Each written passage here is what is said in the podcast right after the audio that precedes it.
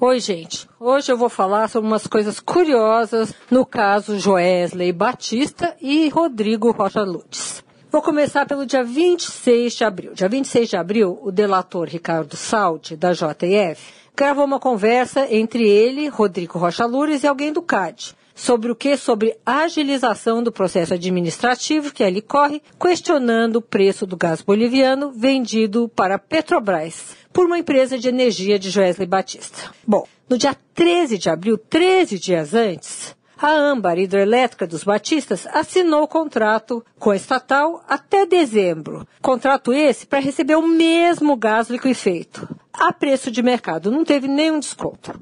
Essa cronologia, entretanto, chama atenção. Além do contrato de gás já assinado, a transação mais parece o caso de alguém, tipo o JF, pedindo algo que dificilmente terá para outro alguém, o CAD, que por sua vez dificilmente concordará.